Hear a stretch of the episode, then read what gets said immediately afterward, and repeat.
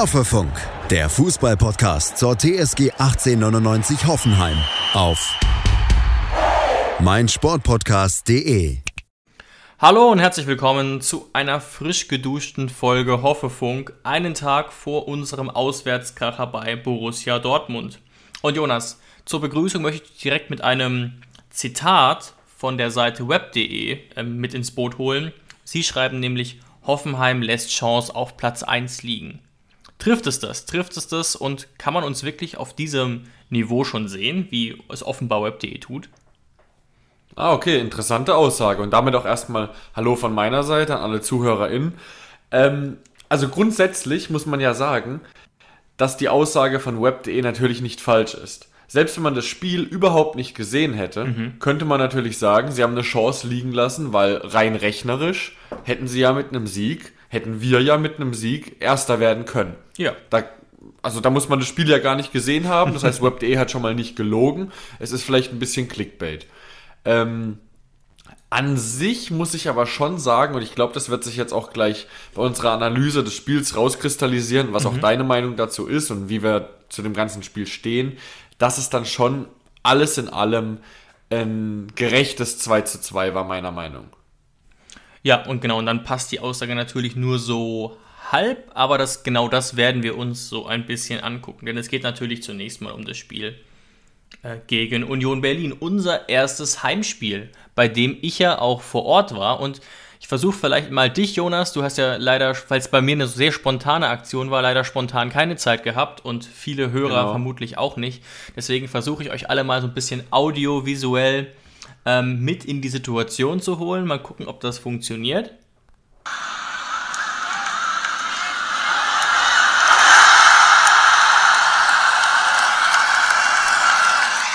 Jonas, was war das? Ja, ich gehe mal davon aus, dass es ein Tor von uns war. Oder ja, nicht? Ja, vielleicht kannst du auch an den Jubelschreien erkennen, welches. Nein, Quatsch. Das war. Warte, warte, warte. Es war, es war mit Sicherheit. Ähm, das müsste das 2 zu 2 von Brun Larsen gewesen sein. Nee, es war tatsächlich das Tor von Kevin Akpoguma nach dieser traumhaften Lobflanke von ah, Angelo ja. Stiller. Jetzt, wo du sagst, habe ich es rausgehört. Das war dann doch, äh, das war dann doch die Stimmlage von Akpogumas Tor. Ja, genau, war ja. mein Fehler. ja, nee, genau. Also, vielleicht fangen wir mal ein bisschen so an. Also, ich war ja wirklich live im Stadion. Ein paar interessiert es vielleicht, wie so meine Eindrücke dort waren. Wir haben uns ja auch schon privat ein bisschen ausgetauscht, so wie der Unterschied war zwischen der Übertragung äh, äh, bei The Zone und quasi live vor Ort. Ähm, zunächst mal muss man sagen, fand ich es wirklich im Vergleich dazu, was man so erwartet hat beim Spiel Hoffenheim gegen Union, wirklich erfreulich. Also es hat sich auf jeden Fall gelohnt. Gerade in der ersten Halbzeit, das hat man im, Fer im Fernsehen bestimmt genauso gesehen. Was, wo wir so ein bisschen Unterschiede hatten, Jonas, war ja, ähm, wir wissen ja alles, waren, glaube ich, 8015 Zuschauer im Stadion. Jetzt nicht so berauschend, wenn man bedenkt, dass es, glaube ich, 15.000 oder 14.000 hätten sein dürfen. Aber ich saß ja im V-Block, also so, so leicht im Eck, aber doch sehr nah bei der Süd und muss sagen, der Stimmung hat das eigentlich nicht wirklich geschadet, denn die ganze Südseite war doch ziemlich voll, gerade im Vergleich dazu, wie es voll eben sein darf. Und meines Wissens nach boykottieren ja auch weiterhin einige Ultragruppen die Spiele. Vielleicht stimmt das nicht, schreibt mir, falls ich da ähm, nicht mehr auf dem aktuellsten Stand bin, aber gerade dafür war das wirklich von der Stimmung her wirklich gut. Auf der anderen Seite kam natürlich auch dazu, Union Berlin hatte vielleicht 100 Leute mit dabei, ähm, die man vereinzelt gehört hat, aber 100 Leute sind eben auch nicht wirklich ähm, aussagekräftig, Jonas. Und jetzt kannst du dir vielleicht mal gegenüberstellen, wie du es äh, am Fernsehen wahrgenommen hast. Ja, genau, das war ja auch deine Frage direkt nach dem Spiel, als du dann ähm, wieder Zeit hattest, mit mir zu schreiben oder zu interagieren. Und da hast du ja gleich zwei Punkte gefragt an mich. Erstens mal, wie mhm. fandest du das Spiel? Weil ich es ja dann doch vielleicht, wenn du so leicht hinterm Tor saßt, vielleicht im Fernsehen doch mit Zeitlupe und alles Mögliche, alles ein bisschen besser gesehen habe. Sportlich gesehen natürlich. Mhm. Ähm, und der zweite Punkt natürlich, kam es im im TV beziehungsweise bei The Zone ähm, auch so rüber, dass die Stimmung okay war, den Umständen entsprechend. Oder ich würde sagen, ich gesagt, dafür, dass es 8000 Zuschauer waren, würde ich sogar sagen, die Stimmung war wirklich gut. Ja. Vielleicht, vielleicht muss ich meine Antwort, die ich dir damals gegeben habe, auch ein bisschen revidieren, weil ich, ich habe dann zu dir gesagt, ja, die Stimmung ist mir jetzt nicht besonders aufgefallen. Also mir ist jetzt nicht aufgefallen, dass äh, von unserer Süd übermäßig viel kam, aber mir ist jetzt auch nicht aufgefallen, dass von Union Berlin Seite viel mhm. kam. Also es war, es war schön wieder so zu hören, dass wieder Raunen im Stadion war, dass geklatscht wurde und so weiter, aber dass jetzt wirklich Fangesänge dauerhaft zu hören waren, das war nicht so. Ähm, aber den Umständen entsprechend, dass vielleicht, ich weiß nicht, wie viel in der Süd am Ende standen, vielleicht ein bis 2000 nur, oder? Mehr werden es ja, nicht Aber ich würde schon sagen, dass das bestimmt locker ein Drittel im Bereich der Süd war. Okay, aber ein Drittel ist natürlich nicht äh, das Ganze. Und dafür war es vielleicht in Ordnung. Und den Punkt, den du auch genannt hast, den muss man auch noch mit reinbringen, dass man natürlich auch nicht weiß, ähm, wo die Mikrofone und die, und die Kameras ähm, des Übertragenden sind. Also die sind vermutlich, oder man weiß es ja auch von den TV-Bildern bei The Zone und bei Sky, ähm, dass die bei der Haupttribüne sind. Und da kann es natürlich sein, dass man die Stimmung nicht übermäßig ähm, einfangen kann und dass es jetzt vielleicht nicht so, nicht so übermäßig rauskommt, wie es dann tatsächlich war. Aber wenn du sagst, dass dein Eindruck vor Ort war, dass es für 8000 Mann im Stadion wirklich eine ansprechende äh, Stimmungsleistung war, dann glaube ich dir da und es freut mich auf jeden Fall. Ja, genau. Ich bin natürlich auch so ein bisschen mit Sorge hingegangen und dachte, man musste ja vorher schon, ich glaube am Donnerstag davor waren äh, 7000 Karten verkauft. Dann denkt man sich dann direkt so ein bisschen, oh, oh, oh. Aber das war natürlich auch so ein bisschen der Grund, warum ich dann spontan gesagt habe, okay, da muss ich auch hin. Ähm, und eben, also es war absolut nicht schlecht und es war wirklich ein, trotzdem ein schönes Fußballerlebnis. Ähm, und es wurde auch verhältnismäßig durchgesungen. Also, wie gesagt, vielleicht steht mhm. eben, ähm, stehen die Mikros wirklich in der Nähe der Trainer bei der Haupttribüne oder so. Ich weiß nicht genau, was da der Grund für ist, aber wenn man da sitzt in der Nähe, wo ich saß, dann ist es. Und ich finde das generell, ne? Also, wenn ihr euch jetzt fragt, ihr seid nicht so oft im Stadion, wo soll ich sitzen, finde ich das eigentlich immer ganz sinnvoll man muss ja nicht unbedingt stehen in der Süd, aber da in der Nähe der Süd gibt es auch relativ billige Plätze bei R, T äh, oder U oder V, wo ich saß. Und ähm, da hat man, finde ich, eine ganz gute Übersicht, wenn man so in einem mittelhohen Bereich sitzt und äh, fängt auch die Stimmung ganz gut auf. Deutlich besser als in der Haupt- oder Gegentribüne, wo eben ähm, vielleicht die Sicht ein Tick besser ist, weiß ich gar nicht mal, aber eben natürlich ähm, ja eher dann die Opernbesucher sitzen. Was ja bei allen Vereinen ja, der Fall genau. ist. Ja, genau. Ähm, und ein anderer Punkt, vielleicht ist ja auch mit ein kleiner Grund dafür, dass es dann doch verhältnismäßig nur 8000 BesucherInnen war, ähm, dass viele vielleicht auch noch nicht ganz wissen, wie gehe ich jetzt mit diesem ganzen Corona Zeug um? Also wie ist es denn, wie ist es denn gehandhabt worden? Also äh, mhm. hattest du Probleme irgendwie? Was musstest du vorzeigen? Nimm da doch mal ähm, unsere Zuhörenden mal so ein bisschen mit. Ja, also genau, das hat vielleicht manche so ein bisschen Angst gemacht. Ich hatte da auch so ein bisschen Bauchschmerzen, einfach nur, ob alles klappt, ob man in den Stau kommt und dann irgendwie Probleme bekommt oder so. Aber also da kann ich komplett alle Sorgen wegwischen und alle nur ermuntern, zum nächsten Heimspiel gegen Mainz 05 zu gehen. Denn es ist folgendermaßen. Also man kann sich die Tickets generell nur online kaufen, aber das ist überhaupt kein Problem. Also ich habe sogar noch Tickets für 20 Euro bekommen, sehr kurzfristig. Ähm, es gibt natürlich so ein paar Voraussetzungen. Also je nach Block gibt es Zugangsslots. Also der eine Slot ist 14 Uhr bis 14.30 Uhr und der andere 14.30 Uhr bis 15 Uhr. Ich habe aber den Eindruck, muss ich ganz ehrlich sein, dass die nicht so wichtig sind. Zumal es ja auch passieren kann, dass man eben im Stau steht. Und was soll dann passieren? Naja, es passiert eben nichts, weil ähm, man will ja, dass die Fans, die gezahlt haben, auch reinkommen. Also das ist erstmal eine Hürde, die nicht so wichtig ist. Und ich habe es auch mal geschafft, Jonas, wir waren ja früher auch relativ regelmäßig im Stadion, dafür, dass wir ja ziemlich weit weg gewohnt haben, beide. Und da haben wir es ja echt selten geschafft, wegen Staus zeitig da zu sein. Ähm, und ja. diesmal, oder haben es dann oft geschafft, eben gerade so zum Badener Lied oder so, was ja eigentlich auch völlig okay ist. Aber diesmal war ich, glaube ich, 14.35 Uhr im Stadion oder so. Und das war wirklich auch sehr entspannt. Also von allem. Das glaube ich ähm, dir. Ja. Dann noch eine Bratwurst zu essen und so. Ähm, also kann man wirklich auch nur empfehlen. Man langweilt sich da absolut nicht, wenn man äh, ein bisschen was mit der TSG anfangen kann. Ähm, ja, was da vielleicht dann noch dazu kommt, also es gibt auch alles Mögliche an Essen. Es gibt kein äh, alkoholisches, keine alkoholischen Getränke, wahrscheinlich damit die Bestimmungen einigermaßen eingehalten werden, aber so ein alkoholfreies Bier ist auch nicht verkehrt, also finde ich jetzt, sonst wird man eh nachmittags immer so müde, aber das ist ein ganz anderes Thema. Also gehen wir nochmal darauf ein, was so anders ist als sonst. Also Punkt 1 ist, der wirklich ein Vorteil ist, es gibt im Schnitt natürlich weniger Staus, weil ja nur maximal 15.000 Leute rein dürfen. Genau, ähm, es ja. gibt auch deutlich weniger Parkplatzprobleme. Man steht auch am Parkplatz nicht so krass im Stau wie mhm. sonst. Ähm, es geht in dem Fall einfach im Schnitt schneller. Das ist schon mal ganz gut.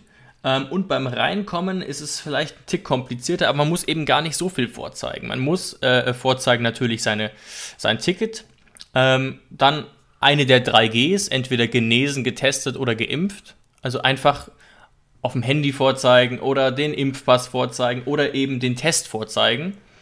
Ähm, und Perso oder Führerschein, um eben zu sagen, okay, ich bin der, der da auch steht. Weil die Tickets sind auch personalisiert und ähm, natürlich auch der, der Impfpass zum Beispiel. Aber das ist an sich alles kein Act. Was es deutlich leichter macht, ist, wenn man diese Luca-App hat, die, die, man vielleicht kennt, weil man dann einfach nur einscannen ja. kann und durchgehen kann. Man kann aber auch auf der TSG-Homepage einfach ein DIN A4-Blatt mit seinen Daten ausfüllen und irgendwie abgeben oder so. Dauert dann natürlich einen Tick länger, aber geht auch. Also ganz ehrlich, es ist eigentlich überhaupt nicht kompliziert. Ähm, meiner Meinung nach. Und es wird auch pragmatisch gehandhabt. Das ist jetzt nicht super pingelig ähm, und geht auch nicht wirklich länger als sonst. Eben auch gerade dadurch, dass ja nur äh, halbe Kapazität erlaubt ist. Genau, genau. Also und, und was im Stadion. Finde, und das vielleicht im Stadion, ja. das stört vielleicht manche auch, ähm, es ist ja nach Schachbrettmuster, das heißt, man hat ähm, ist es immer ein Platz frei. Ich glaube, offiziell müsste man theoretisch auch einen Platz freilassen gegenüber denen, mit denen man da ist. Das macht man natürlich nicht. Finde ich auch ehrlich gesagt persönlich legitim. Wenn man jetzt mit seinem besten Freund da ist oder mit seinem Bruder oder mit seiner Freundin, ähm, da einen ja. Platz freizulassen, ist natürlich albern, aber es ist schon so organisiert, dass man gegenüber anderen Gruppen immer die anderthalb Meter Abstand hat. Deswegen kann man auch die Maske abnehmen und ist eigentlich alles auch im Stadion entspannt. Und wenn man selbst in, der, in Richtung der Süd sitzt, fällt einem auch gar nicht so sehr auf, dass das Stadion doch recht leer ist. Klar, man guckt dann rüber auf die andere Seite und sieht, dass es da recht leer ist, aber im eigenen Block, jetzt im U-Block, im V-Block, im S-Block, ist es doch recht voll und kriegt man auch gut Stimmung aufgefangen, sag ich mal. Ja, und ich glaube, es, es ist auch einfach so, dass man ja aus, aus nichts kommt. Und deswegen freut man sich natürlich auch schon über, über 8000 Leute mal Total. wieder im Stadion zu sein. Ja, und was ich abschließend dazu noch sagen wollte, ich hatte es auch letzt mit einem Freund darüber, weil es ja jetzt auch nicht nur im Stadion auch wieder losgeht, ähm, mit 3Gs zum Beispiel, dass wieder vereinzelt Clubs aufmachen und dass man da Partys feiern darf und so. Äh, da wollte ich noch sagen, dass ich es absolut gut finde und es auch wichtig finde, dass auf diese 3Gs auch wirklich geachtet wird. Also ich verlange, ich als Person, die jetzt ein Ticket kauft und ins Stadion geht oder sonst wohin geht, ähm, und wir beide, wir haben ja da keine Probleme, wir sind ja beide schon länger geimpft, aber und auch Leute, die sich jetzt vielleicht nicht impfen lassen wollen, haben ja die Möglichkeit, in, in, sich testen zu lassen. Also ist ja alles kein Problem. Die Leute haben einen Nachweis darüber, dass sie für diesen Tag nicht ansteckend sind. Und ich finde, da hat dann der Veranstalter und in diesem Fall die TSG Hoffenheim eine absolute Verantwortung, dem Kunden gegenüber, also der dieses Ticket kauft, dem Fan gegenüber, dass keiner in diesem Stadion sitzt, der diese drei Gs nicht vorgewiesen hat ähm, und zeigen konnte. Und ab dann ist dieser Raum, in dem wir uns dann befinden, wirklich vollkommen legitim, wenn man da dann sagt, ja komm, wir setzen uns ein bisschen näher oder was weiß ich, beim Toilettenanstehen muss man jetzt, wenn man da mal nur ein Meter steht statt 1,5, dann geht jetzt auch nicht die Welt unter. Aber ich finde, das ist die Voraussetzung dafür, momentan ein normales Leben zu führen, ähm, dass man einfach sagt, komm, diese drei Gs müssen gewährleistet sein und der Veranstalter gibt mir sein Versprechen, dass er dafür auch Sorge trägt. Und das wollte ich nur noch abschließend sagen. Deswegen finde ich das gut, dass man da auch ähm, etwas vorweisen muss. Ja, genau. Ähm, sehe ich genauso und wirklich die Ermutigung für das Spiel gegen Mainz in anderthalb Wochen oder in nee, in, in eigentlich eher einer Woche ähm, hinzugehen. 11. Und da September. Die, 11. Genau, September. Und da die. Ah ja, genau. Da bin ich noch gar nicht so weit in meinem Kalender vorgerückt. Aber gut zu wissen, auf jeden Fall für das Spiel gegen Mainz, da die 10.000 zu knacken. Natürlich liegt es auch ein bisschen daran, dass eben aus Berlin fast niemand mitgefahren ist. Ne? Also hätten die Berliner ja, ihr Kontingent ausgeschöpft, wären wir direkt äh, irgendwie bei 8.600. Ähm, aber das ist ja auch völlig verständlich. Deswegen hoffe ich auch, dass morgen, es ist ja heute bei uns Donnerstag 10.30 Uhr gerade, dass morgen in Dortmund einige hundert TSG-Anhänger dabei sind. Klar kann man jetzt nicht verlangen, aber freuen würde es mich auf jeden Fall sehr. Ähm, aber jetzt gehen wir doch mal ein bisschen analytischer rein aufs Spiel gegen Union Berlin, das 2 zu 2. Schatz, ich bin neu verliebt. Was? Drüben. Das ist er. Aber das ist ein Auto. Ja, eben. Mit ihm habe ich alles richtig gemacht. Wunschauto einfach kaufen, verkaufen oder leasen. Bei Autoscout24. Alles richtig gemacht. Aber jetzt gehen wir doch mal ein bisschen analytischer rein aufs Spiel gegen Union Berlin, das 2 zu 2. Ja, also ich habe es ja eingangs schon gesagt. Meiner Meinung nach, und da spreche ich auch für die beiden Trainer auf der Pressekonferenz danach, für, mhm. für Urs, Urs Fischer und für Sebastian Hoeneß, es war ein leistungsgerechtes Unentschieden. Beide Trainer sind, würde ich sagen, ja, also Urs Fischer auf jeden Fall und ich würde auch sagen, auch Sebastian Hoeneß wirkte zufrieden mit dem Punkt. Ähm, rein objektiv muss ich sagen, also als objektiver Beobachter, wenn ich mal kurz ausklammer, dass ich die TSG liebe, dann muss ich auch sagen, dass es ein hochklassiges Fußballspiel war. Ich fand es wirklich ein, ein gutes Bundesligaspiel. Gerade erste Also man Halbzeit, hatte ja. nicht das Gefühl, man hatte nicht das Gefühl, dass hier zwei Mannschaften irgendwie rumstolpern oder dass nur lange Bälle geschlagen werden oder dass die Chancen Zufallsprodukte sind. Ähm, das waren wirklich schön rausgespielte Pässe, schöne Pässe in die Spitze. Und da muss ich auch mal sagen, warum ist das passiert? Nicht nur, weil Union Berlin und TS die TSG Hoffenheim auch gute Mannschaften sind, gute Bundesligamannschaften, sondern weil es einfach irgendwie so ein Duell war der, der Genies im Mittelfeld. Also Max Kruse gegen Andrej Kramaric, das war schon so ein Battle, auch wenn beide jetzt nicht die offensiven Abschlüsse hatten, außer Kruse einmal. Ähm, was die für Pässe beide rausgezaubert haben, das war schon wahnsinnig, wahnsinnig gut anzugucken. Ähm, und ja, was würdest du sagen, David? Wer hätte denn gewinnen können? Oder sagst du 2-2 ist vollkommen in Ordnung und äh, keiner hätte den Sieg verdient gehabt? Ja, also zunächst mal noch äh, zu Max Kruse. Das ist mir auch live im Stadion tatsächlich aufgefallen, dass er einfach gerade im Vergleich zu vielen anderen Unionern einfach ein, ein ja, vielleicht sogar überdurchschnittlicher Bundesligaspieler ist. Und das sind die meisten Berliner eben nicht, muss man einfach ganz hart so sagen. Das sieht man eindeutig. Was mir aber auch aufgefallen ist, einmal gab es eine sehr interessante Kontersituation. Und wenn da nicht Max Kruse steht, sondern Avonie, ist das eine hundertprozentige. Und Max Kruse ist einfach unfassbar langsam. Da musste ich kurz lachen, um jetzt nach dem Positiven auch nochmal was Negatives nachzuschieben. Und ich glaube, er war sogar im Laufduell mit Posch, der ja nachweislich jetzt nicht unser schnellster Abwehrspieler ist. Ähm, aber das ist ja auch bekannt, dass Max Kruse, sagen wir mal, schon besser in, in Form war. Nochmal zurück Ja, jetzt zu deiner. Frage. Ähm, also ich will erstmal eine Statistik kurz anführen, äh, die Expected Goal Statistik, und da, die sagt aus, dass wir 0,97 Tore hätten schießen müssen und Union Berlin 2,35. Könnte man ja sagen, okay, klare Sache, Dusel für uns. Sehe ich anders. Aus mehreren Gründen. Zum einen, wenn wir uns mal angucken, was die Trainer gesagt haben, hast du hier schon ein bisschen Bezug drauf genommen. Hoeneß war mit der ersten Halbzeit sehr zufrieden und war dann mit der zweiten unzufrieden und meinte, naja, das reicht dann am Ende nicht, um zu gewinnen, wenn man in der zweiten Halbzeit so spielt. Urs Fischer sagt, dass es ein tolles Spiel von seinem Team war. Das zeigt schon so ein bisschen die unterschiedliche Erwartungshaltung. Also Union hätte wohl vor dem Spiel schon das Unentschieden unterschrieben und Hoeneß wollte wohl vor dem Spiel den Sieg. Also ein bisschen übertrieben gesagt jetzt. Ist mir übrigens auch im Spiel aufgefallen, die letzten 5, 6 Minuten wollte Union nicht mehr aufs dritte Tor gehen. Das hat man ganz klar gemerkt. Wir haben es noch versucht, jetzt auch nicht besonders erfolgreich offensichtlich, aber versucht wurde es von unserer Seite aus. Ähm, zumindest noch. Und trotzdem komme ich zu dem Ergebnis, ähnlich wie du, Jonas, dass es ein verdientes 2-2 war.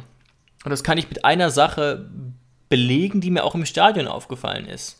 Und zwar mit der Passquote. Also Union Berlin hatte zwar ordentliche Chancen, hat aber kein gutes Bundesligaspiel im klassischen Sinne gemacht, würde ich sagen. Für ihre Verhältnisse auf jeden Fall. Aber Jonas, was denkst du? Passquoten, hast du es dir angeguckt zufällig? Ja, tatsächlich. Und das ist ja wirklich erschreckend. Also unsere Absolut. Passquote es liegt ja bei 84 Prozent. Absolut solide. Was?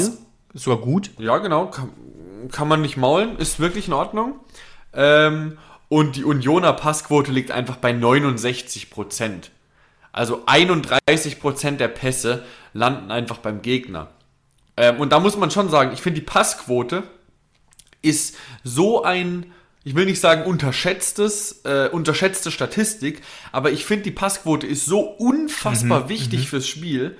Die sagt so viel über das Spiel aus, dass man fast sagen muss, mit 31% Fehlpässen der Unioner äh, hätte man schon vielleicht den ein oder anderen äh, Konter mehr setzen können von Ja. unserer Seite. Ja, interessante Aussage, genau. Und es ist trotzdem aber auch beachtlich, mit dieser Passquote so gute Chancen zu kreieren, um jetzt nochmal was Positives zu sagen, weil es auch wirklich so ist.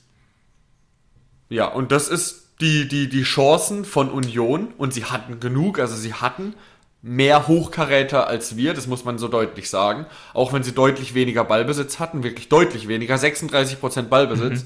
aber die, die Hochkaräter von Union waren individuelle Leistungen von äh, Avoni und Kruse. Muss man schon leider so sagen. Also da haben meistens nicht viel mehr äh, ihre Beine mit dabei gehabt. Ja, Avonie ist mir tatsächlich auch tatsächlich positiv aufgefallen. Ich weiß nicht, wie es am TV war. Ähm, auch aufgrund seiner Spritzigkeit, aber der hat immer Gefahr ausgestrahlt. Aber Das ist, das ist ein brandgefährlicher Typ. Ja, also, also permanent bist du, da, Transfer. bist du da alarmiert. ich glaube, Ja. über 6 Millionen hat er gekostet für Union, aber hat sich gelohnt. 6,5 Millionen. Ja. soweit ich das beurteilen kann. Ich muss aber auch sagen, trotz der zwei Gegentore hatte unsere Abwehr das doch relativ gut im Griff, wenn man einfach gesehen hat, was Avonie und Kruse zum, zu leisten imstande sind. Also ich finde generell den Berliner Kader nicht so beeindruckend, aber gerade vorne drin ist es eigentlich schon stark, Avonie und Kruse. Die beiden sind auf jeden Fall stark und äh, auch die Dreierkette finde ich gut. Also wenn ich sogar für Union-Verhältnisse, was man da eigentlich erwartet hätte, als sie aufgestiegen sind, sehr gut. also mit Knoche, mit, mit Friedrich, den, den feiere ich ja sowieso, Friedrich. Und äh, dann Jeckel, der reingekommen ist, der ein solides Spiel gemacht hat, den ich jetzt bis dato nicht wirklich auf dem Schirm hatte. Da hatte ich eigentlich eher Baumgartel erwartet. Aber im Mittelfeld finde ich tatsächlich, dass es da ein bisschen dünner wird bei Union, gerade mit einem Haraguchi, Ingwatzen, einem Rani Kedira. Absolut, ja. Äh, das ist jetzt, sagen wir mal so, kein äh, Conference League Niveau, hätte ich jetzt gesagt. Nein, also kein nein. Niveau, wo, wo, man, wo man sagen würde, dieser Verein wird Platz 7. Ähm, aber da merkt man halt, dass die Grundstruktur stimmt. Also man hat hinten eine sehr solide Verteidigung und vorne halt wirklich individuelle Klasse, die auch mal in einem sehr plätschernden Spiel, wo eigentlich nicht viel geht, mal den ein oder anderen äh, Stich setzen können. Und damit haben sie ja letztes Jahr sehr gute Leistungen gebracht und auch dieses Jahr ähm, glaube ich auf gar keinen Fall, dass Union Berlin da irgendwas mit dem Abstieg zu tun haben wird. Nee, also das sieht wirklich in der Hinsicht gut aus, aber ich würde mich, ähm, was Union geht, jetzt, wenn ich mich festlegen müsste, so eher so Richtung Platz 10, ehrlich gesagt, festlegen, gerade eben aufgrund der Conference League unter anderem. Jetzt war das ja quasi ein Freilos hier gegen den finnischen äh, Erstligisten Koips, aber mh, das wird schon noch. Ich habe das Spiel übrigens ein bisschen angeguckt, Jonas, auf Sport 1, kam das ja live. Haben ja Und 4 es zu war, 0 gewonnen. es war wirklich unfassbar langweilig, es tut mir wirklich leid. Ja. Also, dass ein 4-0 Das so langweilig sein gut kann. Äh, äh, Ich mag ja wirklich Fußball sehr gerne, aber das habe ich nicht geschafft, komplett anzugucken, auch wenn ich eigentlich Zeit hatte. Ja, das kann ich auf jeden Fall nachvollziehen. Also da war unser 4 zu 0 gegen den, gegen den FCA bestimmt deutlich spannender. Ja, absolut. Vor allem aus subjektiver Sicht für uns. Dann hätte ich jetzt noch eine kurze Mini-Rubrik zum Abschluss von äh, Hoffenheim Union Berlin. Und zwar so ein bisschen, machen wir nicht so oft, aber ich habe extra darauf geachtet, so ein bisschen Spieler-Tops und Flops. Jetzt nur so die ein, zwei, die dir jeweils aufgefallen sind, Jonas, vielleicht. Ich habe mir schon Namen sogar aufgeschrieben. Ähm, wer mir bei uns aufgefallen ist. Genau, im, eher im Bereich Tops oder im Bereich Flops. Für dieses Ja, Spiel. genau, mit die, damit, damit können wir ja auch noch äh, einherbringen, so ein bisschen äh, was über die Tore zu sagen. Genau, so hab das ich's gedacht, Ja, wahrscheinlich damit. Genau. Ähm, also erstmal muss ich sagen, der wurde auch in der Pressekonferenz genannt, dass äh, Angelo Stiller wieder ein sehr gutes Spiel gemacht hat, vor allem in der ersten Halbzeit. Wenn man bedenkt, dass das 1 zu 1 von Akpoguma ähm, erstens mal Stillers Vorlage war und Punkt 2 auch Stillers Balleroberung. Stiller holt sich den Ball selbst und dann wird ein bisschen rumgepasst, Kramaric im Zentrum, Kramaric spielt ihn wieder auf Außen zu Stiller und dann eine Flanke wirklich direkt, also wirklich den, den spielt er auch nicht jedes Mal so wirklich äh, genau auf den Kopf von Akpu, äh, Akpo, sorry. Ja. Ähm, und damit bin ich auch schon bei meinem zweiten Spieler, der mich zum zweiten Mal in der zweiten Woche schon wieder positiv überrascht hat. Äh, Kevin Akpoguma. Also wahnsinnig, was der auch für ein Tempo mit dem Ball hat. Ich kann mich an eine Szene erinnern in der zweiten Halbzeit, als er da ähm, am Linksverteidiger Ryerson vorbeigeht und in die Mitte spielt und da der Bur äh, dann knapp am Tor vorbeischießt. Ja. Also was für ein Tempo der hat. Ja, Da, enorm da, will man, da neigt man ja fast schon zu sagen, dass man versteht, warum äh, Alfred Schreuder ihn damals linker Flügel hat spielen lassen. Also so weit will ich jetzt nicht gehen, aber du weißt grundsätzlich, was ich meine. Ja, er hat auch nachweislich einen enormen Topspeed. Vielleicht nicht den allerbesten Antritt, auch gerade mit der Größe, aber der Topspeed ist wirklich, glaube ich, sogar am besten äh, im ganzen Defensivbereich. Über 34 Dann nenne ich mal die zwei. Ja, ich nenne mal die zwei, Stiller und Akpo, und lass dir mal noch vielleicht ein, zwei andere Namen. Ja, okay. Ist dir noch ein Flop aufgefallen? Hast du vielleicht noch einen Flop? Ähm, ich fand äh, Baumi tatsächlich ziemlich unauffällig. Okay, ja, kann ich, kann ich verstehen. Ähm, ist mir jetzt nicht durch explizite Aktion negativ aufgefallen, aber ist auf jeden Fall negativ aufgefallen, dadurch, dass er so wenig aufgefallen ist, trotz seiner Qualität. Richtig, ja. Das stimmt. Genau, Habe ich, genau. hab ich auch so wahrgenommen. Ähm, dann würde ich nochmal Spieler reinwerfen oder willst du noch einen bringen? Ja gut, ich könnte jetzt noch einen sagen, der quasi so ein bisschen, äh, ich weiß nicht, ob ich was vorwegnehme, aber ich Alles werde ihn jetzt einfach mal sagen, weil ich mich jetzt nach zwei Spieltagen äh, schon nicht entschuldigen möchte, äh, aber vielleicht ein bisschen, vielleicht mal äh, zwei Ruderstöße werde ich jetzt mal zurückrudern. Ich habe ja wirklich die Meinung gehabt, dass Brun Larsen den ersten Ja. Spieltag bei uns spielen wird und dass sich dann sehr, sehr schnell rauskristallisieren wird, dass er es nicht packt, weil ich mir irgendwie nicht vorstellen kann, dass er langfristig äh, den Startplatz hält. So, jetzt haben wir den zweiten Spieltag hinter uns und er hat zwei Tore in zwei Spielen und er hat wieder gut gespielt. Also auch unabhängig vom Tor. Er wirkt spritzig, er wirkt Ja. selbstbewusst, er macht die Tore. Ich finde es auch wirklich sehr gut von Sebastian Hoeneß, dass er sagt, obwohl Brun Larsen jetzt in beiden Spielen getroffen hat, dass er trotzdem sagt, so, Brun Larsen ist jemand, warum auch immer, vielleicht auch, weil er jetzt äh, wenig Spielerfahrung hatte im letzten Jahr, oder einfach, weil es gibt ja so Spieler, die sind nur für, für 60 Minuten gemacht. Dass es so ist, 62. Minute, Brun Larsen raus, frischer Wind mit Adamian. Das Ja. finde ich sehr gut. Und das unabhängig von der Leistung von Jakob, einfach zu sagen, so, 60. Minute, die Luft wird jetzt langsam raus sein bei, äh, bei äh, JBL. Und dann kommen, kommen wir mit Adamian, der sich ja auch mehr als verdient hat, 30 Minuten zu bekommen. Ja, absolut. Ähm, kann ich nur zustimmen. Während Larsen im ersten Spiel zwar dieses Tor gemacht hat, aber noch nicht so richtig spritzig auf mich wirkte, wirkte er tatsächlich äh, gegen Berlin auch spritzig und auch abgesehen vom Tor gut. Also auf jeden Fall eine deutlich überdurchschnittliche Leistung und eine positive Überraschung der ersten Spiele jetzt, Jakob Brun-Larsen. Das Einzige, was mir bei ihm noch aufgefallen ist, sein Torabschluss war wirklich nicht gut. Da war schon, hat schon auch ein bisschen was mit Glück zu tun, dass der da ins Ja. Tor rutscht. Ähm, aber sei es drum.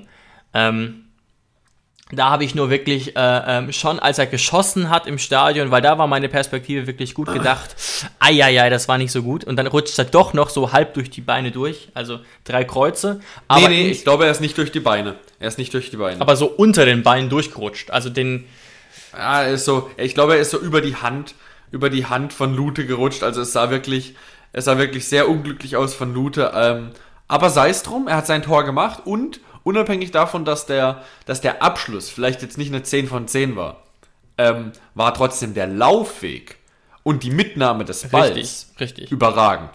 Den musst du auch erstmal so mitnehmen und den Laufweg so antizipieren, ohne im Abseits zu stehen, sich so vom Gegenspieler lösen und dann natürlich äh, muss man auch herausheben, äh, unsere, unsere Verteidigung mit Posch und Vogt haben sich den Ball da hinten rumgespielt, haben plötzlich die, waren geduldig, sehr gut, haben plötzlich die Lücke gesehen, Kramaric hat sich auf der 10 frei gemacht, Lücke gesehen durch zwei, drei Mann, Kramaric komplett frei und dann ist natürlich Kramaric individuelle Klasse, wie ich eben gesagt habe, Genie gegen Genie, Kramaric gegen Kruse, den kann nicht nur Kruse, den kann auch unser Kramer und er spielt den natürlich genau in den Fuß. Toller Pass, genau. Und alleine wegen dem Pass muss man natürlich Kramaric auch wieder eher auf die Seite der Tops packen, äh, völlig zu Recht. Ganz kurz noch, was mir bei äh, JBL noch aufgefallen ist, wie schon im Spiel gegen Augsburg war es eben so, dass er auf seiner Seite ganz klar der dominante Part war gegenüber Ryerson und Friedrich, also die ihn nicht so richtig in den Griff bekommen haben, ähm, was ja sonst immer irgendwie negativ aufgefallen ist. Also irgendwie hatte man immer das Gefühl bei ihm, eins gegen eins ist nicht so sein Ding, was ja gerade auf dem Außensturm eben das Wichtigste fast ist. Und das war jetzt das zweite Spiel in Folge wirklich wieder äh, gut. Genau, aber ich habe noch mehr Namen aufgeschrieben. Natürlich auch Stiller, da sage ich jetzt nichts mehr zu. Und Kramer habe ich gerade schon erwähnt, aber da äh, kann man sich die Erläuterung in dem Fall auch sparen. Kevin Akpoguma habe ich tatsächlich auf beide Seiten geschrieben. Er hat insgesamt wirklich ein absolut solides Spiel gemacht. Nur ähm, er steht bei mir auch so in Klammern auf der Seite der Flops, deswegen, weil trotz der Torchancen, die Union Berlin hatte, wage ich mal die gewagte Aussage, dass wir das Spiel gewonnen hätten, wenn Akpo nicht so unglücklich agiert. Das ist überhaupt nicht seine Schuld, aber es ist einfach eine sehr unglückliche Aktion ähm, ähm, beim, beim 2 zu 2, wo der Ball eigentlich schon geklärt war.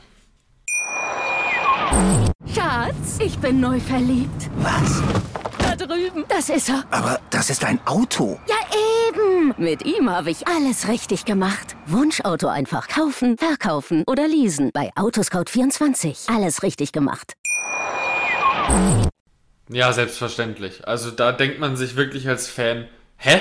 Der ist drin? Wie konnte das jetzt passieren? Also Baumann pariert ihn und man denkt sich einfach nur, ah ja, okay, jetzt, jetzt lenkt er ihn ab oder Akpo hat ihn, köpft ihn jetzt zur Eckballfahne oder was auch immer und auf einmal nimmt er ihn da so komisch an und muss man auch dazu sagen, Avoni gedankenschnell und spitzelt ihn dann, dann Volley vom Fuß runter sozusagen. Also Kompliment auch wirklich an, an Avoni, den macht auch nicht jeder so. Auch wenn es natürlich nicht die beste Lösung war von Akpo.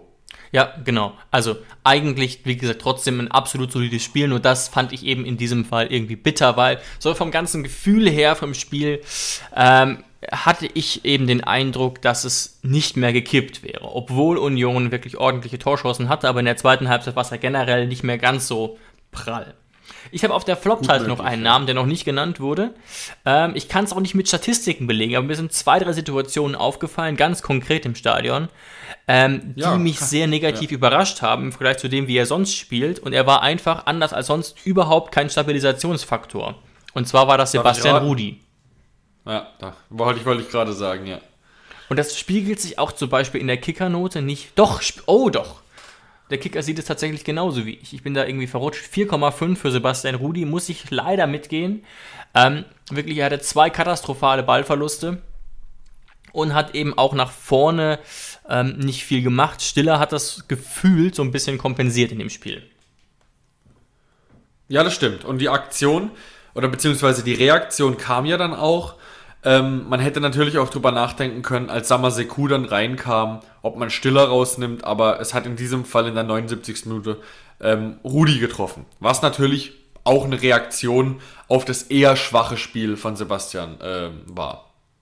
Ja, ja, denke ich auch. Äh, eine Sache hat mich noch überrascht, eben zum Spiel, vielleicht hast du da noch einen anderen Punkt, und zwar war das eben, es gab ja vier Einwechslungen, ähm, und das war, dass obwohl er offenbar völlig fit gewesen wäre, Dennis Geiger keine Sekunde bekommen hat. Das hat mich tatsächlich überrascht.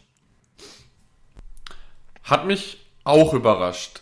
Ähm, aber bist du dir denn tausendprozentig sicher, dass er schon wieder hundertprozentig fit gewesen wäre? Also für die Minutenanzahl am Ende sicherlich, ähm, wenn man auch so sieht, dass er jetzt schon wieder relativ lange im Training war und ja auch äh, Höhners Aussagen gehört hat, dass es ja jetzt quasi doch eher eine Vorsichtsmaßnahme war, ihn irgendwie äh, gegen Augsburg nicht in den Kader zu nehmen. Ja, ja.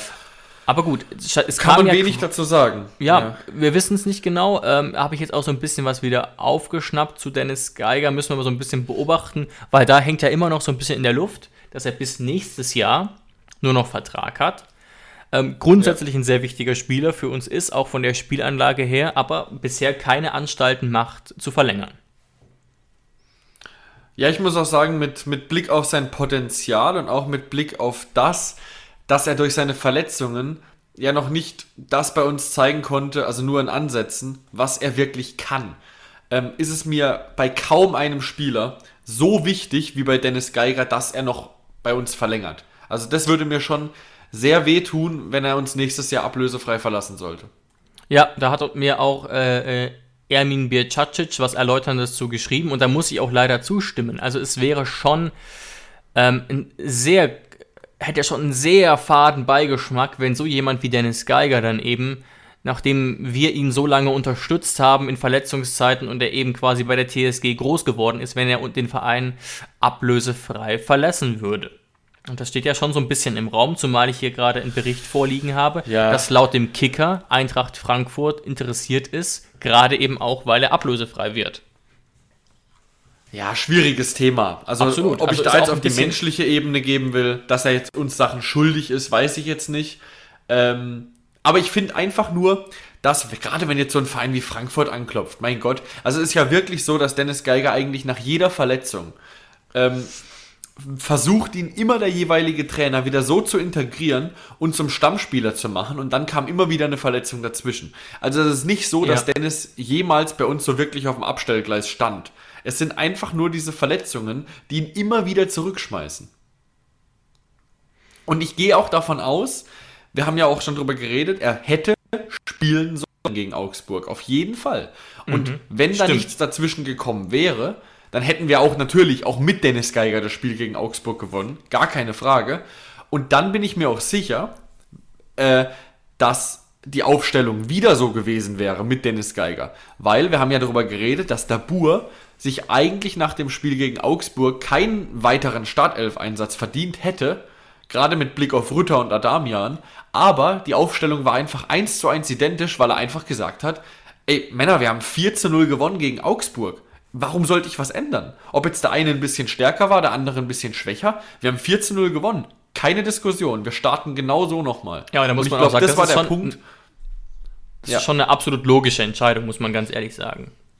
Ist so, ja, auf jeden Fall. Die ich jetzt auch im Nachhinein äh, ähm, trotzdem richtig finde, auch wenn man natürlich sagen könnte, ähm, Sieg wäre drin gewesen oder Sieg hätte sein sollen. Ja. Aus meiner Genau, Sicht wäre es das mit dem, wir- Out- mit dem Block zur Union. Genau, wollte ich auch gerade sagen. Dann können wir mal ein bisschen weiterspringen.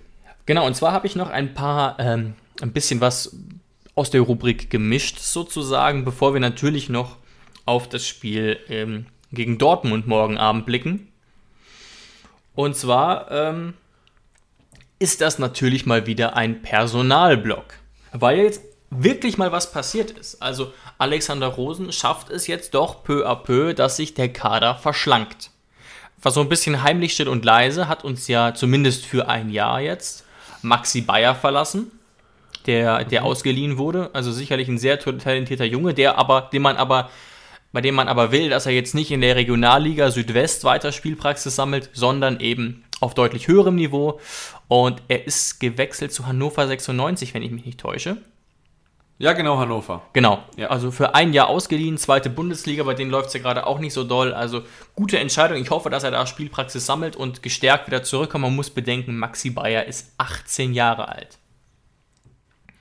Also Ja. von der Seite aus meiner Meinung nach alles gut. Dann gibt es aber auch noch ein bisschen Bewegung bei den Personalien Ishak Belfodil und Joshua Brannett. Belfodil ist, glaube ich, äh, äh, allen aufgefallen, sage ich mal. Für 500.000 Euro angeblich Sockelbetrag wechselt er zu Hertha BSC Berlin. Ähm, wir sparen damit natürlich auch schätzungsweise anderthalb Millionen Gehalt, die noch fällig gewesen wären, und verlieren einen Spieler, der keine Einsatzzeiten mehr bekommen hätte. Also aus unserer Sicht bin ich damit absolut zufrieden, auch wenn man natürlich sagen kann, er wäre mehr wert gewesen. Aber ich fände es die absolut richtige Entscheidung, muss ich sagen. Muss ich auch sagen. Wir haben ja uns jetzt wochenlang beschwert, dass wir endlich mal wollen, Ja. äh, dass, diese, dass diese sauren Äpfel, sage ich jetzt mal, dass da jetzt mal ein bisschen Schwung reinkommt in die Spieler, wo wir wirklich sagen, die werden keine Einsatzzeiten mehr bekommen. Jetzt ist was passiert ähm, und wir kennen die Internas nicht, dann dürfen wir uns jetzt auch nicht beschweren, ob wir jetzt sagen, ja, da wären doch, was weiß ich, 2 Millionen drin gewesen, Ablöse. Also ich glaube nicht, dass es da bei uns an 1,5 Millionen am Ende scheitert. Da ist der, der Fakt, dass man eben dieses Gehalt äh, einspart und vor allem auch mal Belfodil los ist. Also, dass man ihn Genau. nicht mehr, was weiß ich, trainieren lassen muss oder sonst irgendwas. Da ist der Fakt auf jeden Fall deutlich wichtiger. Ja, und er ist natürlich wieder gewechselt äh, zu unserem Big City Club in Deutschland. Also was die für eine Transferpolitik machen, der absolute Wahnsinn. Überragend. Jeder Spieler zündet. Jeder. Die sind Sieht jetzt man schon auch, wenn man die Tabelle anguckt, ja. Platz 1, wenn du die Tabelle umdrehst. Überragend. Überragend. Ja, also äh, es mag vielleicht ungewöhnlich sein, das zu kritisieren, wenn man könnte ja auch sagen, okay, halbe Million, kein Risiko. Ähm, sagen auch einige Hertha-Fans jetzt so ein bisschen verteidigend, sehe ich aber anders. Wenn man so ein bisschen die Historie von Ishak Belfodil betrachtet, ihn spielen sehen hat in der Saison 1920 ähm, und eben auch weiß, sowohl von Bremen als auch bei uns, dass er doch äh, äh, sozusagen Sprengstoffpotenzial hat innerhalb eines Mannschaftsgefüges und das bei Hertha ja aktuell David. eh nicht gut aussieht, finde ich es eine absolute Fehlentscheidung von Arne Friedrich und äh, Freddy Bobic. Achtung, du sagst gerade kein Risiko. Ähm, kein Risiko wäre es gewesen, wenn sie jetzt, was weiß ich, europäisch spielen und noch irgendwie einen brauchen, den sie mal reinschmeißen könnten, wenn man in der in der dritten Pokalrunde gegen Wacker Burghausen spielt, was auch immer, dann wäre es kein Risiko. Wenn du aber überlegst, dass Ja. dieser Isaac Belfodil, bei dem seit zwei Jahren gar nichts mehr läuft, äh, der Ersatz für Kunja ist, also dann äh, ist es schon mal ein ganz anderes äh, Blatt, auf das wir hier gucken. Das ist der Ersatz für einen 30 Millionen Mann, der jetzt zu Atletico Madrid gewechselt ist. Ja, und Dann zumindest, ist zumindest das eine absolut, dann, ja. Also auf dem Papier wirkt es auf jeden Fall so. Kunja ist ja jetzt Ja. dann äh, gegangen für 30 Millionen, ganz klar. Und Cordoba ist ja auch schon gegangen. Ähm, und man muss jetzt sagen, die Ersatz, also der, der neue Doppelsturm sozusagen ist, gut, Selke ist ja zurückgekommen. Das ist ja auch so eine, so eine weirde Situation, dass auf einmal irgendein Bundesliga-Verein wieder auf Selke setzt, nur weil er gegen in, im DFB-Pokal gegen irgendeinen Achtligisten einen, einen reingemacht hat. Keine Ahnung, was auch immer. Dann hast du Jovetic und dann hast du jetzt eben Belfodil. Ja, läuft doch. Also- äh, Europa League. Nein, im Ernst, das wird Ja. für Hertha nichts werden. Ich verstehe es nicht ganz. Wenn man die Hintergründe ein bisschen beleuchtet, wird klar, okay, auch Hertha muss ein bisschen aufs Geld gucken. Ähm, man kann ja auch sonst Strafen bekommen, wenn man immer nur ausgibt und nichts einnimmt.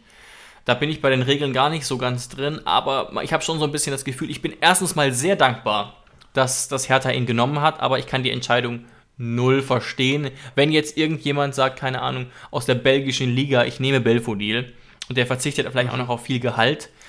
äh, Oder, oder man macht einen Vertrag, dass er, dass er äh, Torprämien kriegt und nicht so hohes Grundgehalt oder so. Absolut okay. Aber wir, wir kennen ja alle Hertha. Und Hertha wird sicherlich mehr Gehalt zahlen als wir. Ähm, Vielleicht auch gerade vor dem Hintergrund, dass sie sich selber so schön reden, von wegen, naja, der hat ja nur eine halbe Million Ablöse gekostet. Ja. Aber Also- gut, ich bin sehr dankbar drum und damit ähm, Farewell, Ishak Belfodil, dem wir aber natürlich trotzdem noch dankbar sein wollen für zumindest eine gute Saison. Ja, und auch, ich, wir wünschen ihm wirklich alles Gute.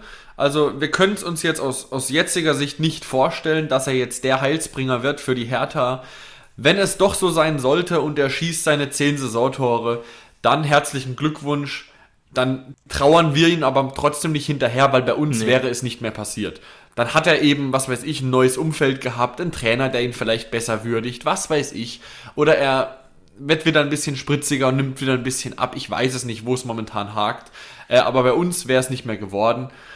Und ich muss auch wirklich sagen, äh, unsere HörerInnen wissen das ja. Ich sitze gerade bei mir im Büro, gucke aus dem Fenster auf das verregnete Karlsruhe gerade und habe auch sehr viele Freunde, die KSC-Fans sind. Und der KSC hat ja seit vielen Jahren eine Fanfreundschaft Ja. mit der Hertha. Und meine Freunde sagen mittlerweile auch, wenn ich sie darauf anspreche, ob sie da irgendwie noch Sympathien hegen oder so, sagen sie, also mittlerweile, was die Hertha da abzieht, äh, gerade auch beim KSC ist es ja eh so, dass die noch so ein, so ein traditioneller Verein sind, der eh viel wettert gegen solche Plastikclubs. ähm, Ja. Vielleicht auch ein bisschen too much, aber die sagen auch, was die Hertha da abzieht, keinerlei Sympathien mehr für diesen Verein. Also da, da gibt es wirklich gar nichts mehr, wo man sagen könnte, da fiebert man irgendwie für die in der Bundesliga mit der Hertha mit, weil man ja selbst in der zweiten spielt. Also der Zug ist da auch abgefahren. Nur zu dem Thema. Da wird einiges äh, gerade falsch gemacht. Ja. Beim Big City Club. Dann lass uns doch nach einer kurzen Unterbrechung noch kurz über den niederländischen Philipp Lahm sprechen, bei dem es auch einige Neuigkeiten gibt. Und ich weiß gar nicht, ob du sie mitbekommen hast. Dazu gleich mehr.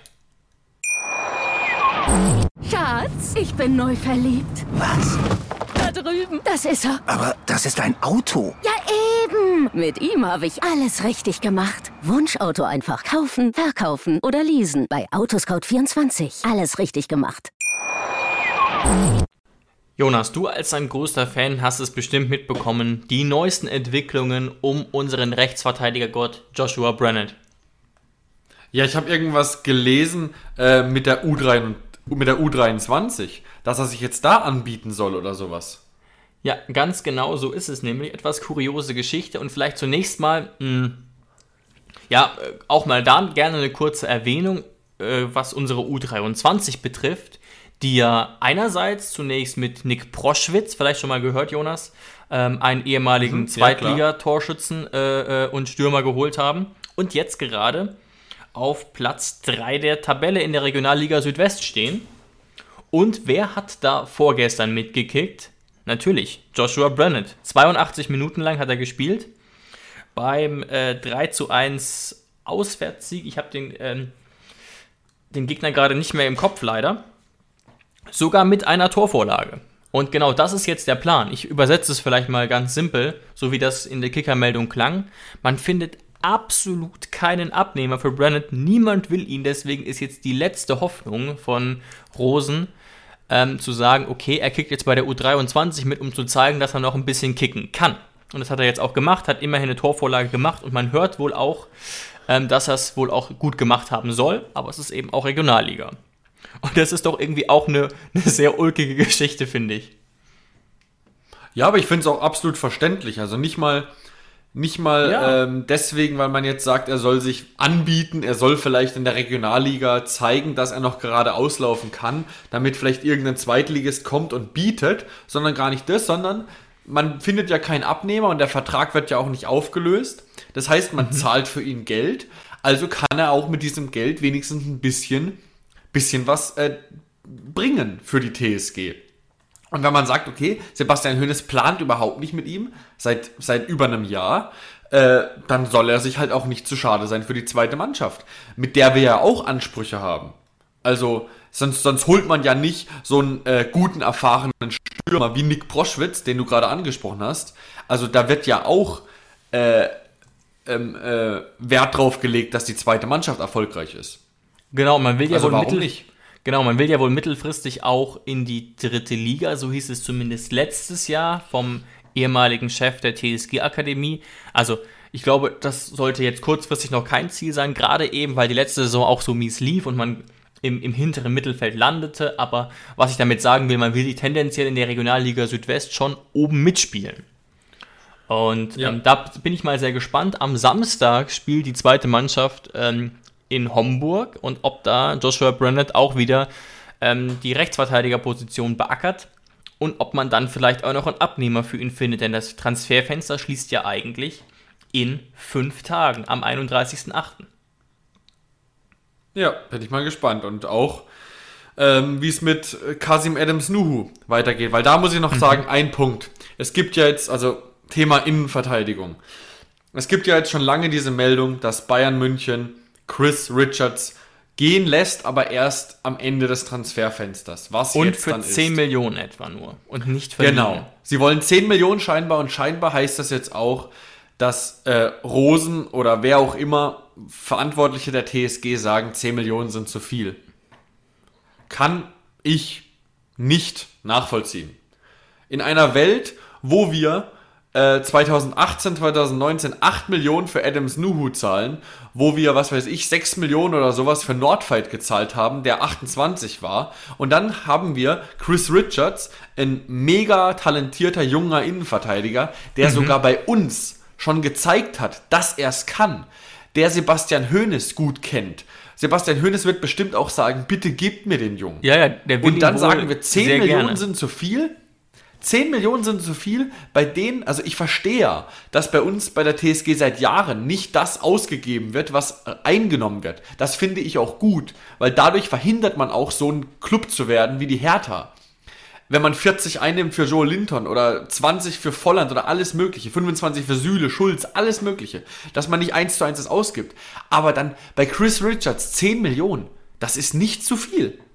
Da würde ich zuschlagen. Mhm. Also ich, ich sehe es ganz ähnlich. Mein, mein Punkt wäre, wenn man jetzt wirklich sagt, und ich gehe weiterhin davon aus, man verkauft Flo Grillage für sagen wir mal 11 Millionen dann würde ich auf jeden Fall ähm, Chris Richards auch kaufen. Wenn man Grillage nicht verkaufen kann oder will, weiß ich nicht sicher. Weil, wie gesagt, wir, wir kennen ja alle so ein bisschen den TSG-Weg und da wird auf keinen Fall Geld aus dem Fenster geschmissen. Andererseits, was ich auch schon gelesen habe und mir vorstellen könnte, ist, dass Alex Rosen taktiert. Und am Ende ihn vielleicht für 8 oder 9 Millionen bekommt. Das könnte natürlich auch sein. Aber wenn es wirklich so sein sollte, dass er gerade Spielchen spielt und in Wirklichkeit ihn unbedingt haben möchte und traurig da sitzen würde am 1. September, wenn er noch in München hockt oder sonst wo, dann sollte er gucken, dass er das Spielchen nicht zu weit treibt. Weil Chris Richards hat einen Marktwert von 7,5 Millionen, ist 21 Jahre alt und der FC Bayern verlangt nicht 20 Millionen. Also es ist nicht mega übertrieben. Und jetzt da wegen, Klar. ähnlich wie bei Belfodil, weißt du, da machst du bei Belfodil lässt ihn für 500.000 gehen und verlangst nicht irgendwie 1,5 Millionen, weil du sagst, ach komm, die Million passt schon. Und bei Chris Richards willst du dann wegen einer Million oder wegen 1,5 Millionen noch feilschen? Sehe ich irgendwie nicht ganz. Ja, also ich bin auf jeden Fall gespannt. Wir haben dann natürlich auch die Innensicht nur sehr bedingt. Das ist natürlich ganz klar. Ähm, müssen wir abwarten, aber es wird sicherlich noch was tun. Und der Kicker vermeldet sogar auch, und das überrascht mich, dass wir wohl noch einen Offensivdribbler in Anführungszeichen verpflichten wollen, was auch immer das heißen mag. Ja, Sebastian Hönes hat ja gesagt, es gibt keine Gespräche mit Ritsu Dohan. Nee, nee, nee. Er hat gesagt, es gab kein persönliches Gespräch mit ihm. Also ich weiß nicht, wie ausgefuchst Hönes da selbst ist. Vielleicht gab es okay. ja ein Gespräch über Ecken. Also, dass Alex Rosen mit ihm gesprochen hat, wäre nach diesen Aussagen immer noch möglich. Mhm. Wir wissen es nicht. Ähm, aber alleine mal die Meldung. Vielleicht haben sie sich ja auch, vielleicht haben sie sich ja auch äh, Briefe geschrieben. Dann wäre es ja auch nicht persönlich. Ja, genau. Also, Kann natürlich auch sein. mich hat einfach nur die, die Meldung, inter, in, in, ich finde einfach die Meldung nur interessant, dass es wohl noch einen Offensivdribbler geben könnte, geben soll. Und da ist eben der einzige, der gehandelt wird aktuell, eben Rizu Dohan, der jetzt bei PSW Eindhoven unter Vertrag steht. Ja, wir bleiben gespannt. Wir ja. bleiben. Und dann kommen gespannt. wir doch noch, kommen wir doch noch zu unserem äh, Abschluss, nämlich unser Lieblingsgegner kommt wieder am Freitag. Oder genau, beziehungsweise wir fahren hin dieses Mal. unser Lieblingsgegner. Ähm, ja, und ich habe es mal wieder gemacht, einfach auch weil es gut tut. Jetzt habe ich die Seite geschlossen sehr intelligent. Ähm, und zwar habe ich die Bilanz von uns in den letzten Spielen äh, rausgesucht. Ich hoffe, ich finde die jetzt schnell wieder. Aber ich versuche die mal aus dem Kopf vorzutragen. Ähm, soweit ich mich erinnere, war es nämlich so, dass aus den letzten fünf Spielen wir sieben Punkte gegen Dortmund geholt haben und damit mehr als Dortmund gegen uns geholt hat. Was ja wirklich schon ein bisschen erstaunlich ist, wenn man einfach sieht, wie viel stärker der Dortmunder Kader ist als wir und wie viel stärker Dortmund im Schnitt auch die Liga beendet. Jetzt gucke ich hier nochmal genau. Die letzten fünf Spiele in chronologischer Reihenfolge, also begonnen mit dem jüngsten. 2 zu 2, 1 zu 0 für Dortmund, 4 zu 0 für uns, 2 zu 1 für uns und 3 zu 3. Und da wenn man sogar, sogar noch weiter zurückgeht, auch gut. Also ähm, ja. es ist zum letzten Mal 2017 passiert, dass äh, zwei Spiele in Folge verloren gingen. Sonst ist das eigentlich nie passiert. Wir haben eine absolut gute Bilanz gegen Dortmund und Dortmund hat ja auch die Saison nicht ideal begonnen. Siehst du da auch gerade bei der Statistik, wie es denn aussieht, ähm, wenn wir in Dortmund spielen? Ob wir da größere Probleme haben ähm, als daheim? Du stellst unangenehme Fragen. Ich werde das natürlich äh, prüfen. Ähm, während Jetzt muss ich hier. Ah ja. Ja. Gut, ich kann ja in der Zeit schon mal was anderes sagen. Also, mhm. ähm, was man jetzt natürlich sagen muss, du hast es gesagt, Dortmund steht gerade auf Platz 7. Sie haben ähm, verloren gegen den SC Freiburg. In Freiburg 2 zu 1. Und man muss sagen, ich habe die Konferenz samstags mit Freunden geschaut. Und wir alle saßen da vor dem Anpfiff und haben gesagt, das wird sauschwer für Dortmund. Ich glaube, Dortmund gewinnt nicht. Und als dann in der Konferenz die Schreie kamen, Tor in Freiburg, waren wir uns alle sicher, in der sechsten Minute, das ist das 1 0 für Freiburg. Und genau so war es. Man kann es nicht erklären, das ist irgendwie so ein ungeschriebenes Gesetz, dass in Freiburg Dortmund verkackt. Und genau so war es. Jetzt kann man natürlich sagen, kommt jetzt Dortmund äh, beim nächsten Heimspiel so ein bisschen mit einer Wut im Bauch. Kann natürlich gut sein. Und ähm, also ich bin mir sicher, dass äh, Dortmund jetzt auf jeden Fall gerade auch mit so ehrgeizigen Typen wie Haaland jetzt das dritte Spiel, der dritte Spieltag gegen uns auf jeden Fall ähm, gewinnen müssen, fast schon. Ja, ja, klar. Sonst wird auch äh, Neutrainer Marco Rose sehr schnell in die Kritik geraten, der ja auch seine Saison bei Gladbach absolut nicht gut beendet hat, wie wir ja alle wissen. Ja, also interessant ist sicherlich auch oder schwierig für Dortmund macht das natürlich, dass äh, natürlich Sancho weg ist, neuerdings auch noch Thomas Delaney und sich die Mannschaft neu finden muss. Doniel Mahlen, sicherlich ein Top-Talent von Eindhoven, ist noch nicht allzu lange da. Hat es meiner Beobachtung nach auch nicht besonders gut gemacht. Ähm, gegen, gegen Freiburg wurde ausgewechselt. Und da muss sich die Mannschaft jetzt neu finden, zumal Malen eben, wie typisch für Dortmund, ein sehr, sehr junger Typ ist und eben aus der niederländischen Liga kommt, die natürlich bei weitem nicht das Niveau der Bundesliga hat, wenngleich er natürlich auch internationale Erfahrung hat. In der Champions League zum Beispiel. Ähm, aber das muss sich noch finden. Und auch sonst hat Dortmund jetzt noch nicht alle Spieler komplett zur Verfügung. So wie ich das hier sehe, wird Torgan Hazard ausfallen, wird Morey ausfallen. Ähm, Sagadu und Schmelzer. Natürlich sieht das immer noch besser aus als bei uns, ähm, aber es zeichnet sich aktuell nicht unbedingt ab, dass Dortmund die Bayern diese Saison ärgern können, wenngleich es für Bayern ja auch nicht ideal losging. Ne, also es wirkt schon, als hätte Dortmund auf jeden Fall äh, weniger Qualität als letztes Jahr und das nicht ja. nur wegen Sancho. Jetzt zum Beispiel auch ähm, Hummels hat ja auch gefehlt, auch wenn er natürlich nicht der schnellste ist. Das ist ein unfassbarer Stabilisator da hinten, der auch seine Nebenspieler besser macht, der ein gutes Stellungsspiel hat, der gut in der Luft ist. Mhm. Der wurde jetzt wieder in der 79. Minute gegen Freiburg eingewechselt. Der war angeschlagen, das heißt, ne?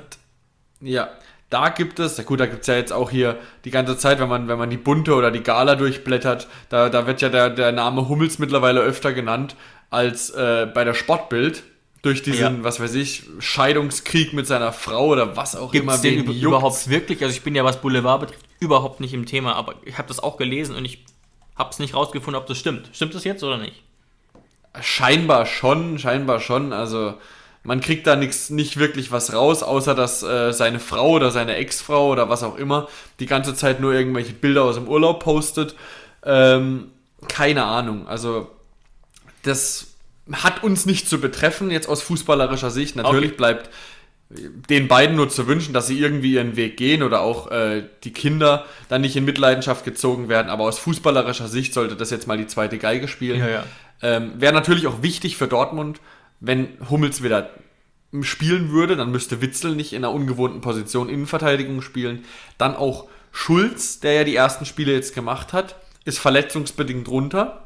Da ist natürlich der eigentliche Linksverteidiger äh, Guerrero wieder eingewechselt worden. Auch der kann gegen uns wieder spielen.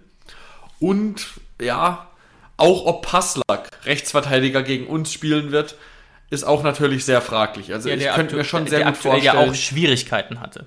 Absolut. Ja, ich könnte mir schon sehr gut vorstellen, dass es ein anderes Dortmund personell sein wird gegen uns als gegen Freiburg.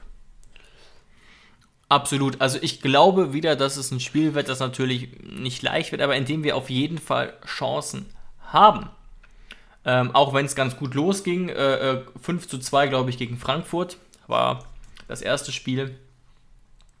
Aber die Dortmunder ja. wirken noch überhaupt nicht so richtig stabil und da wirken wir von der Grundtendenz schon stabiler. Gleichzeitig hat natürlich Dortmund deutlich die besseren Einzelspieler, muss man auch sagen. Ja, auch gerade wenn man das erste Spiel sich anguckt. Also äh, Lienhardt und Schlotterbeck hatten Haaland absolut im Griff, die haben den vernichtet. Aber das erste Spiel gegen Frankfurt, da hat ja Haaland gemacht, was er möchte und darauf wird es ankommen. es ist leider so. Also Reus ist für mich jemand, das ist ein guter Fußballer, aber Reus ist für mich jemand, momentan wirkt es so, als ob Haaland entscheidet, ob er Reus gut wirken lässt. Und es wird darauf ankommen, ob wir Haaland bremsen können. Und dann, da muss man ja eigentlich fast sogar den umgekehrten Weg gehen und vermuten, so wie wir am ersten Spieltag Akpo auf die rechte Seite gestellt haben, um Vargas äh, in den Griff zu bekommen, müsste man ja jetzt sogar fast überlegen, ob man Akpo diesmal in die Innenverteidigung holt, um einen zu haben, der halbwegs dieses Tempo mit Haaland mitgehen kann. Weil das ist schon eine unfassbare Tempomaschine. Ich schwöre auf meinen rechten Arm, ich wollte gerade oder jetzt gleich genau das gleiche fragen oder sagen. Nämlich, dass ich dann äh, meinte, ja, unsere Viererkette wirkt ja eigentlich ganz stabil, aber bei Haaland ist natürlich das Tempo ein großes, großes Problem. Und Vogt ist mir auch wieder live im Stadion aufgefallen, trotz seines Alters, äh, absolut solide, was das Tempo angeht, auch gegen Avonie. Aber Posch hatte da Probleme. Ich erinnere mich noch genau an eine Situation, da hat Akpo die Situation sozusagen gerettet ähm, weil man ja. gemerkt hat, Posch wäre nicht mehr hinterhergekommen. Und da stelle ich mir jetzt die Frage, was passiert? Wird Posch Rechtsverteidiger? Reicht es schon wieder für unseren Liebling Karajabek? Also er hat schon fleißig mittrainiert. Er ist übrigens auch ähm, natürlich im Stadion gewesen, ist relativ nah an mir vorbeigelaufen. Ähm, also möglich wäre es natürlich, birgt das natürlich auch ein gewisses Risiko, muss man sagen. Ja, aber es wäre schon unfassbar wichtig. Auch wenn man diese Offensivwege von Pavel kennt, äh, der es ja auch schon oft genug gezeigt hat, solche Akzente setzen zu können gegen Dortmund wird schon verdammt wichtig sein. Also ich tendiere dazu, gar nicht, weil Posch schlechte zwei Auftritte hatte, sondern einfach nur aus taktischen Gründen ähm, Raum und Pavel Außenverteidiger spielen zu lassen, wenn es bei Pavel wieder gehen sollte. Ja und in der Mitte Vogt und Akpo Innenverteidigung. Einfach nur aus taktischen Gründen, nicht wegen der schlechten Leistung von Poschi. Gehe ich absolut mit äh, d'accord. Kurzer Einwand, was ist, wenn man sagt, für Pavel reicht es nicht, für die Startelf reicht es bestenfalls zum Einwechseln. Was machen wir dann? Posch Rechtsverteidiger. Okay, gut, gut. Das, ähm, das reicht nämlich, das reicht nämlich. Also Dortmund hat das Tempo vorne, nicht auf den Flügeln. Ja, ja, okay, interessanter Punkt, ja. Ähm, Schulz würde da ja wahrscheinlich dann auch wieder hauptsächlich den Flügel beackern, der ja auch äh, bei weitem nicht mehr in der Form ist, die wir sozusagen von ihm kennen. Rechnest du sonst noch mit Änderungen bei uns? Vielleicht nochmal ganz kurz eben hier ein Update. Also Karajabek könnte wieder mit dabei sein. Auch Grilic könnte wieder mit dabei sein. Das ist ja auch eher unser Gefühl, dass er geht ähm, und überhaupt nicht bestätigt. Er hat jetzt wieder einige Einheiten mit absolviert. Das konnte man auf Instagram unter anderem verfolgen. Also Grillage mhm. könnte in den Kader rücken, wenn man das denn will, wenn er nicht schon halb weg ist. Das wissen wir ja nicht. Auch Geiger ist sicherlich ja. wieder eine Option ähm, für die Startelf, während ich bei Bebu das Gefühl habe, dass das noch etwas dauern könnte. Aber es gab aus ja, irgendeinem Grund, den ich nicht verstehe, Jonas, noch keine PK. Ja, das stimmt auch. Da, da, die wird wahrscheinlich heute im Laufe des Tages noch kommen. Ja. Ähm, eine Personalie noch, die ich glaube spielen wird, Samaseku. Gut möglich, also wahrscheinlich meinst du dann Samaseku für Rudi.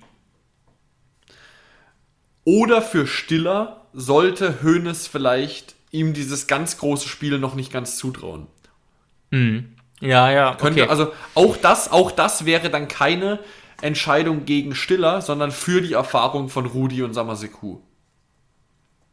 Okay, sehr gespannt. Wäre aber auch mhm. nicht, ja, ich wäre aber auch nicht enttäuscht, wenn Stiller natürlich spielt.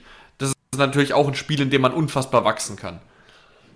Ja, da bin ich sehr gespannt. Mit sonst rechne ich nicht so mit, mit vielen ähm, ähm, Änderungen, wo ich gespannt bin, ist jetzt natürlich nochmal die Position des Mittelstürmers. Mit Bebu rechne ich mhm. noch nicht. Dabur hat es solide gemacht. Rütter ist diesmal auch nicht besonders positiv aufgefallen, sodass er sich nicht direkt aufdrängt. Da bin ich ähm, gespannt. Ich habe nur das Gefühl, so ja, grundsätzlich, das, dass eben Rütter ja. der bessere Einwechselspieler ist und Dabur jetzt gerade auch so gegen, ähm, na, gegen Berlin so ein bisschen die, die Arbeiterrolle vorne eingenommen hat, wenn du weißt, wie ich meine. Ja, das ist es. Und äh, diesmal bin ich auch anderer Meinung als vor dem Spiel gegen Berlin. Diesmal sage ich, dass Dabur wieder spielen wird von Beginn an. Ja, also mein, mein Gefühl ist das auch, und zwar gar nicht, weil er jetzt in Topform wäre, sondern weil ich irgendwie das Gefühl habe, okay, Dabur ist ein guter Mann, auf jeden Fall fürs, fürs Gegenpressing, der ist fleißig, der hat eine gute Einstellung und wird dann halt vielleicht einfach nach 60 Minuten runtergenommen und dann kommt eben Rütter oder Adamian. Genau, genau. Weil wenn du einen Dabur, du hast es gerade richtig gesagt, wenn du einen Dabur einwechselst in der 60., 70., dann geht da meistens wirklich gar nichts mehr. Und ja, das ist oder, eben bei Rutter und bei Oder Adamian eben gegen anders. andere Gegner. Also so ein Dabur könnte ich mir schon dann eher vorstellen, wenn du gesagt hast jetzt taktisch, okay, du beginnst mit einem schnellen, du, du machst mal eine Überraschung und sagst mal, du machst Adamian als Mittelstürmer oder was weiß ich, in schnellen Flinken und dann liegst du aber hinten gegen ein Team, das mauert. Dann ist es natürlich vielleicht sinnvoll, mal einen Dabur einzuwechseln, aber grundsätzlich hast du recht, Dabur ist nicht so unbedingt der Typ Einwechselspieler. Richtig. Ja. So, damit wären wir eigentlich am Ende. Mhm. Ich finde, dieses Spiel gegen Dortmund wird super interessant. Freitag 20.30 Uhr auf The Zone. Dieses Spiel, auch wenn es blöd klingt, wird so ein bisschen entscheiden, ob es eine, ein sehr guter Saisonstart war, ob es ein mittelmäßiger Saisonstart war. Ein schlechter kann es eigentlich nicht mehr werden, aber ob es ein nee. guter, ein sehr guter oder eben nur ein normaler Saisonstart war. Und deswegen sind wir sehr gespannt. David, dein Schlusswort, wie geht's aus? Boah, also ich kann einfach, wenn ich die Historie sehe, fast nicht mehr gegen uns tippen und tippe daher auf ein 1 zu 1. Ich sag 2 zu 2. Okay, hoffen wir ja. mal, dass es in diese Richtung geht und damit wäre ich auch zufrieden. Damit würde ich auf jeden Fall das Adjektiv guter Saisonstart benutzen. Beim genau. Gedenken nochmal zum Abschluss hier. Wir stehen aktuell auf Tabellenplatz 2. Stop. Exakt. Äh, oh, jetzt ist mir der Gag entfallen. Stop, Stop the, the, count, count, sagt Donald Trump. Und das habe ich auch mehrfach auf Twitter gelesen. Ähm, ja. Wäre ich mit einverstanden, muss ich sagen. Absolut. Und damit sind wir am Ende, wünschen euch ein wunderschönes Fußballwochenende und sagen ciao, ciao. Ciao. Schatz, ich bin neu verliebt. Was? Da drüben. Das ist er. Aber das ist ein Auto. Ja, eben. Mit ihm habe ich alles richtig gemacht. Wunschauto einfach kaufen, verkaufen oder leasen. Bei Autoscout24. Alles richtig gemacht.